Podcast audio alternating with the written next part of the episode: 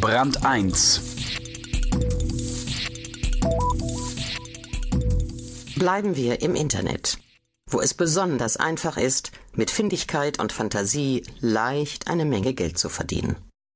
Es ist längst zu einem Problem auch juristischer Hygiene geworden, wie schamlos sich manche Anwälte gegen die guten Sitten entscheiden. Vorsicht, sie sind online auf der Jagd. Stichwort die Abmahnung. Abzocke leicht gemacht. Ein Text von Christian Sivotek. Wie dreist ein Mensch sein kann, erfuhr Bastian Schneider im Oktober 2006. Er betreibt einen Webshop, verkauft Computerbedarf und bietet Webhosting an, also Platz auf seinem Server für Homepages von Kunden. Eines Tages bekam Schneider Post von einem Anwalt, eine Abmahnung. Der Vorwurf, er habe neben seine Preise nicht ausdrücklich geschrieben, dass die Mehrwertsteuer enthalten sei, das verstoße gegen die Preisangabenverordnung und verzerre den Wettbewerb, er solle dies künftig unterlassen. Der Anwalt setzte den Streitwert auf 50.000 Euro fest und legte eine Rechnung über 1.300 Euro bei. Formal war das korrekt. Weil Schneider Endpreise angab, hätte er inklusive Mehrwertsteuer hinzufügen müssen.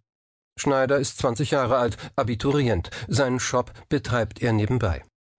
Ich habe vielleicht 100 Kunden und einen Jahresgewinn von 500 Euro, sagt er.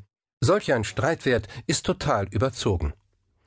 Er suchte sich eine Anwältin, die dem Kollegen ein Fax schickte und von ihm den Nachweis forderte, dass der Abmahner wirklich ein Wettbewerber sei. Schneider hörte nie wieder etwas von der Gegenseite. Ihm blieben eigene Anwaltskosten in Höhe von 650 Euro. Da hatte es mal wieder einer versucht. Einer, den Rudolf Koch Abzocker nennen würde. Einer jener Anwälte, die Abmahnungen als Massengeschäft betreiben.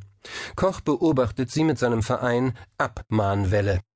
Beliebt sind Formfehler wie der fehlende Mehrwertsteuerhinweis, der abgekürzte Vorname im Impressum, die Abkürzung WNFL statt WFL NFL für Wohn- und Nutzfläche. Abgezockt würden kleine Webshops wie Weltfirmen, sagt Koch. Das ist, als wenn einer mit dem Schrotgewehr in einen Vogelschwarm schießt. Viele kleine Vögel werden abgeschossen, weil sie sich nicht zu wehren wissen. So wird ein im Grunde sinnvolles Rechtsinstrument pervertiert.